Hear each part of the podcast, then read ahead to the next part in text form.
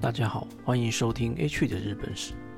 今天的特别篇主题是日本史上搞出人命的选举。今天是美国总统大选的日子啊，相信全地球都在关注这场世纪大选。在民主国家，选举投票是公民表达自己政治意向的方式，而每个人都希望自己支持的候选人可以当选。当然，候选人也希望选民能够支持他。不过，在日本镰仓时代啊，有一种很特别的选举，当选的人啊一点都不会高兴的，因为被选上可是会死人的呢。在介绍这个奇妙的选举制度之前，要先来介绍一下日本古代的一种特殊判决模式，因为这个判决方式和会搞出人命的选举制度有着高度关联哦。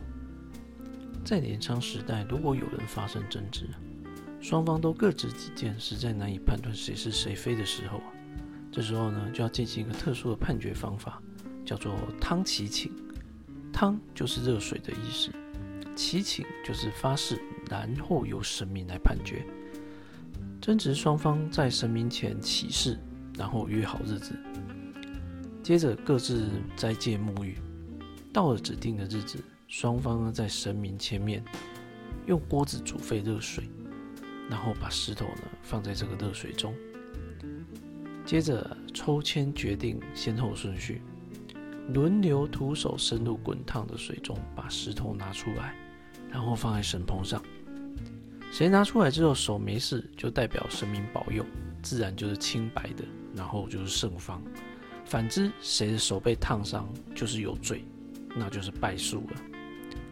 如果当天呢你不到场，或是中途退缩，就算输掉，那也是有罪的。举个例子来说，甲乙两人呢有土地纠纷，双方采用汤祈请的方式输压。如果甲没烫伤，而乙烫伤了，土地就会判给甲；反之则判给乙。如果两个人都烫伤了，那土地就由幕府充公；如果两个人都没烫伤，那就是重立地契，一人一半。你以为汤祈请就很恐怖了吗？其实还有比汤祈请更过激的，就是火祈请，又称铁火祈请，但不是把手伸到火堆里哦，而是将烧红的铁片或是铁棒放在当事人手中，再由当事人啊将铁片放到神棚上。这个失败了，常常会被视为是欺骗神明，当事人的下场啊。就是游街斩首，甚至五马分尸，非常凄凉啊！而且火祈请啊，很少出现双方手都没事的，结果事情没解决，有时候还会弄到双方家族大乱斗，一发不可收拾。汇金地区，也就是今天的福岛县啊，还有晋江地区，也就是今天的知鹤县，都还有留有卫灵用的这个铁火种。其实，在日本史上，有个名人也玩过铁火祈请哦。那个人就是众所皆知的织田信长啊。当时有个叫做左介的人，因为杀人啊而被审判，但由于左介是信长重臣池田恒兴的部下，因此啊被包庇了。刚好信长狩猎回途中啊，得知这一件事情啊，觉得事有蹊跷，于是啊，他也玩起了铁火祈请。他说：“如果我铁火祈请成功了，你们就必须杀掉左介。”然后信长双手捧起了赤红的铁片，并成功的把这个铁片啊放到神棚上，而且呢两只手都没有烫伤。就这样，左介受到应有的惩罚了。至于信长的手是真的有神明保佑呢，还是玩了什么手段，这就不得而知了。总之，双方有争执啊，或者有人想要自证清白啊，在过去没有 CSI 犯罪现场，可以进行科学办案，或是遇到举证十分困难的场合时啊，就使用汤祈请或铁火祈请，让神明来当裁判，也就是所谓的神判。接下来就要介绍今天的主题了，搞出人命的选举制度——洛书其请。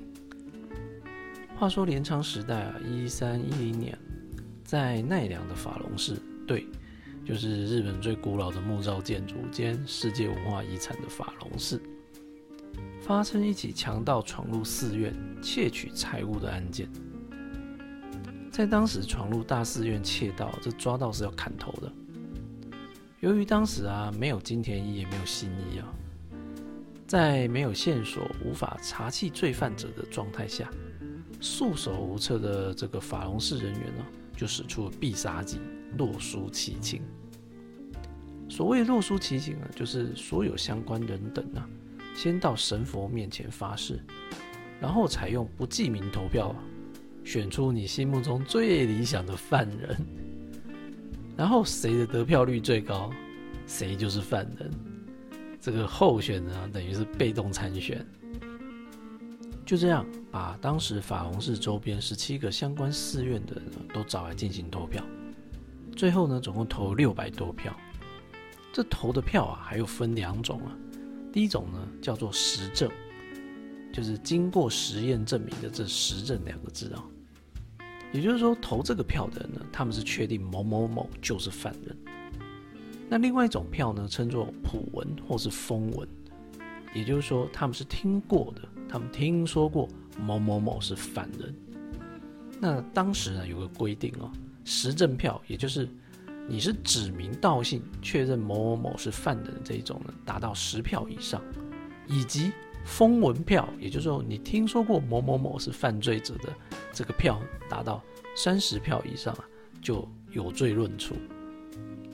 后来开票结果啊，这个法隆寺的定松房和顺势房高票当选，看来这两位大人呢，这个人缘真的相当不好啊。但这两个人很不服气啊，表示自己是被冤枉的。给他们一段时间，他们会去把真凶抓出来。就在那一年的十二月啊，他们终于抓到真犯人啊，还了这两个人的清白。而真犯人叫做初十八郎啊，就被砍头了。这个事件呢，史称鱼龙田河大洛书。二十九年后的一三三九年啊，法隆寺又发生了天童米窃盗事件。于是啊，法隆寺又搞了一次洛书奇情，不过呢，这一次就抓到真凶了，一个叫做德丸的人呢，之后也被斩首了。如果说这个汤奇情和铁火奇情啊叫做神判，那洛书奇情应该就叫做神探了，而且肯定没有人希望自己高票当选啊。好的，以上就是今天的 H 的日本史特别篇，搞出人命的选举。如果你喜欢 H 的日本史，欢迎订阅和评论哦，拜拜。